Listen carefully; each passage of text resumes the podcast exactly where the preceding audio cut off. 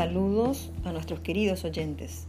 Mi nombre es Lucy Raquel Valenzuela, soy vicedirectora en una escuela de nivel primario de Corrientes Capital y los invito, junto a mis compañeros de trabajo, a reflexionar sobre un tema pedagógico que nos parece muy importante y sin embargo poco tratado o debatido al interior de nuestras instituciones. El tema es distancia entre el diseño del instrumento de evaluación y los procesos pedagógicos desarrollados en el aula.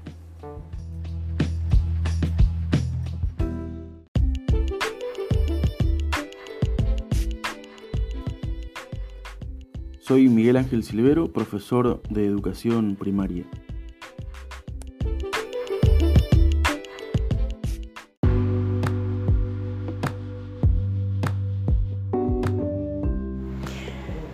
Saludos a todo el grupo, soy Barrio Celestina, profesora de educación primaria.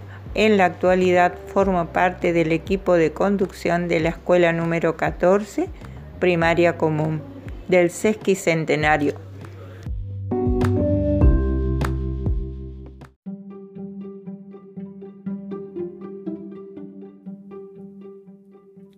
La evaluación es una herramienta fundamental para la mejora de la enseñanza.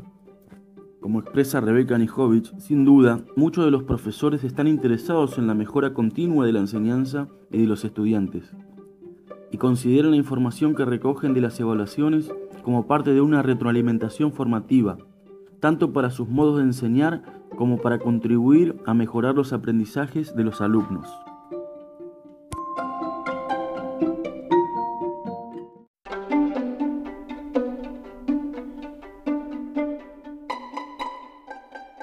Sobre la relevancia de identificar la diversidad de creencias que coexisten acerca de la evaluación, Rebeca Anijovic afirma que existen dos grandes grupos, por un lado, los profesores que consideran la evaluación como un instrumento de control a partir del cual se obtiene información lo más objetiva posible, por lo que sus evaluaciones formales o incidentales privilegian las respuestas correctas y promueven la realización de tareas simples. La evaluación es considerada tradicionalmente como una comprobación de aprendizajes conceptuales, que se identifican básicamente por medio de pruebas escritas. Por otro lado, la autora identifica a los profesores que creen que la evaluación constituye una oportunidad de realizar una mirada sobre sus propios procesos de enseñanza y tienen la posibilidad entonces de comprender, construir y reconstruir los procesos de aprendizaje de los estudiantes y con los estudiantes. Es probable que los profesores que forman parte de este grupo privilegian la capacidad analítica de los alumnos y diseñan tareas de evaluación abiertas que permitan ofrecer respuestas diversas y divergentes.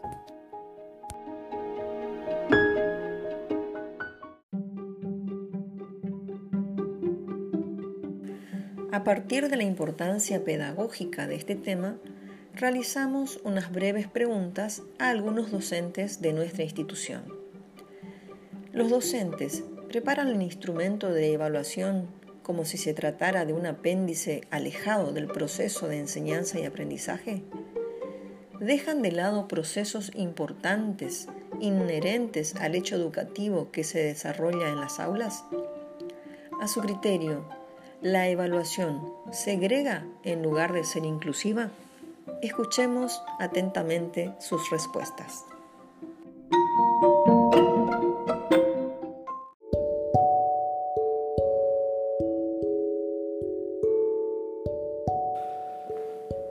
La evaluación en, aspectos puntuales, en vez de incluir, segrega, eh, sin ir más lejos lo que hablamos en el punto anterior, la participación en clase, la entrega de trabajos, eh, la manera de desenvolverse, tal vez eh, la manera de, explicar con sus palabras o, o tratar de alcanzar con un ejemplo claro el concepto de alguna definición no permite que eso se dé en una evaluación escrita.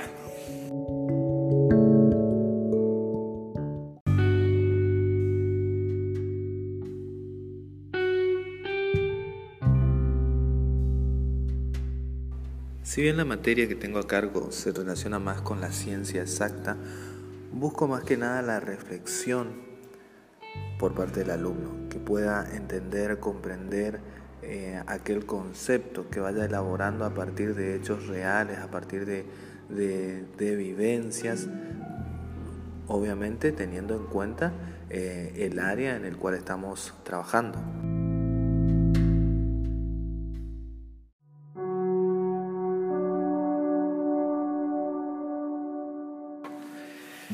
Considero que los procesos importantes al hecho educativo que son dejados de lado a la hora de diseñar el instrumento de evaluación son la participación en clase, la entrega de trabajos en tiempo y forma, la manera de desenvolverse por parte del alumno en una presentación oral. Creo que estos son eh, puntos fuertes e importantes y son dejados de lado a la hora de la creación del instrumento de evaluación.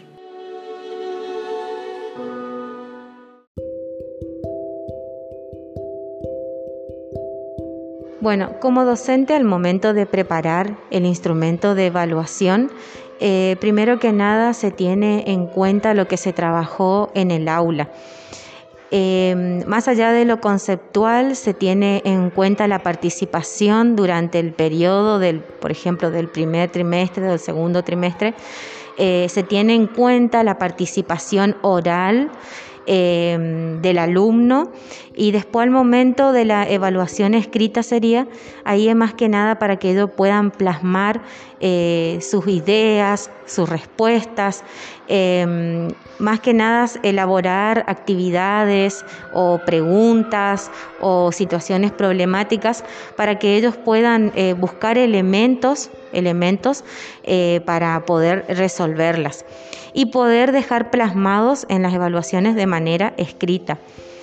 Eh, por ahí lo que se deja de lado generalmente eh, en la parte escrita sobre todo, es que para el alumno la palabra evaluación ya es transmitirles un poco de nervios, de inseguridades, pero está en el docente en tratar de que eso no suceda de explicarle al alumno que el momento de evaluación es un momento por el cual todos los alumnos deben pasar.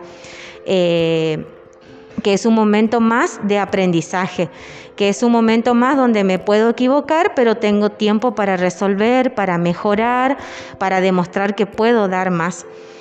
Eh, por ahí lo que las evaluaciones que se dejan en lado es eh, por ahí es eh, más que nada la parte de la oralidad.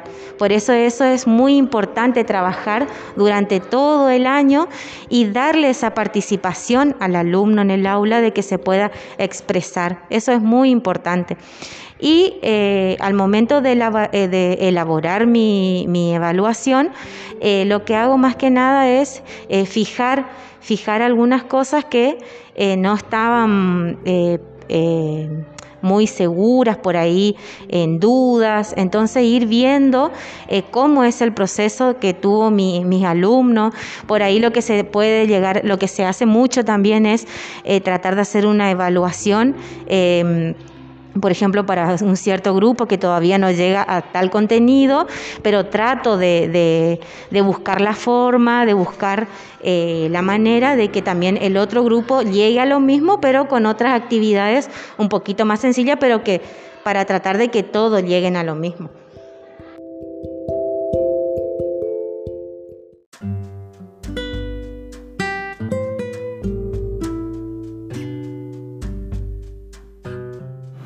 Rebeca Anikovitz, en la escuela como oportunidad, describe que los estudios sobre los pensamientos del profesor han evidenciado que el proceso educativo está teñido por sus creencias pedagógicas. Este marco permite afirmar que los profesores construyen representaciones del aprendizaje y la enseñanza de modo intuitivo a través de la práctica profesional. Mientras que en el caso de los alumnos, estas son el resultado de su propia experiencia como estudiantes. la forma en que un profesor evalúa, la importancia que le concede a la evaluación, los criterios e instrumentos que utiliza, el uso que hace de los resultados y las expectativas respecto de sus alumnos reflejan en definitiva sus concepciones sobre la enseñanza y el aprendizaje.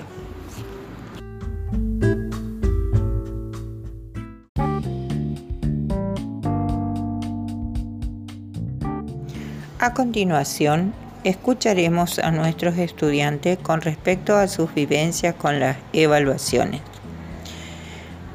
¿Crees que en alguna oportunidad en la evaluación te tomaron temas que no te enseñaron o no lo aprendiste?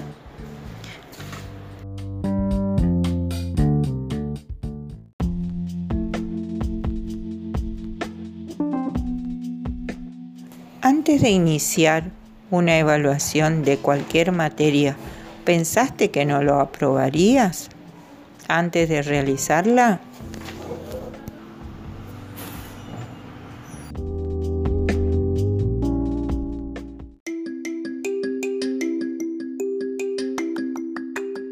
Yo pensé que en la materia de matemática no iba a aprobar porque me costaba mucho las fracciones.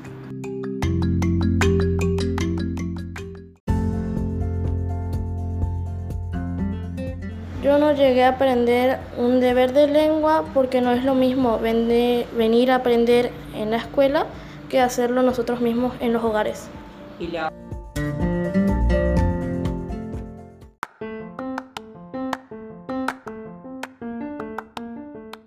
Yo pensé que no iba a aprobar en la materia de lengua. Pensé que no iba a aprobar porque yo no sabía algunos temas.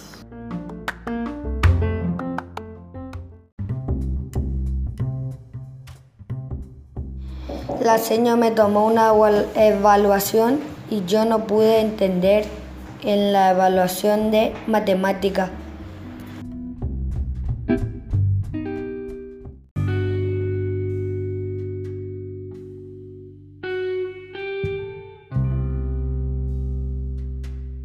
Luego de escuchar a alumnos y a docentes, teniendo en cuenta lo que cada uno expresó en las entrevistas, podemos decir que la distancia entre el instrumento de evaluación y el proceso pedagógico se da por múltiples factores.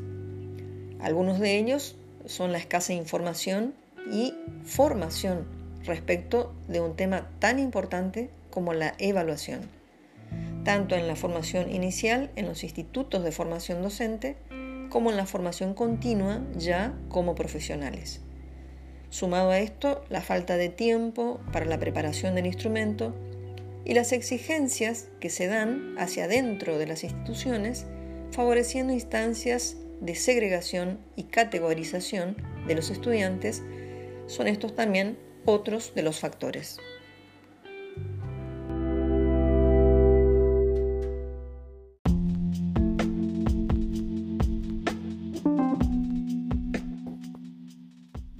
Comenzamos con la hipótesis de que en muchas oportunidades y en algunos contextos existe distancia entre el instrumento de evaluación y el proceso pedagógico que se da en las aulas.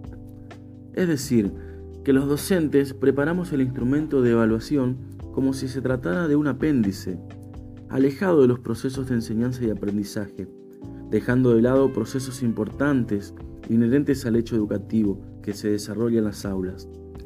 De esta manera, la evaluación segrega en lugar de ser inclusiva, hace foco en lo individual, lo particular, lo restringido, alejándose de lo reflexivo, lo interpersonal y compartido.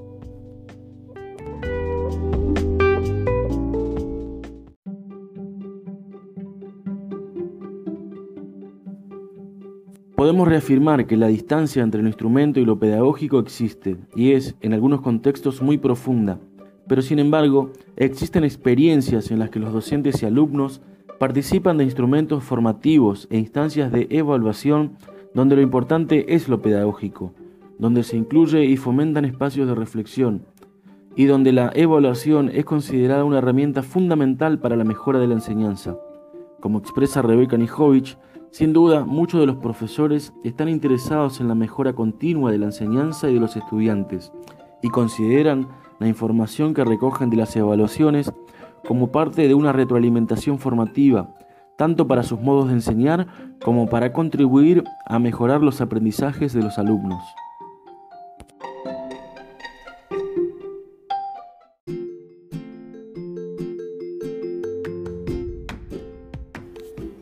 Muchas gracias a todos por la escucha atenta.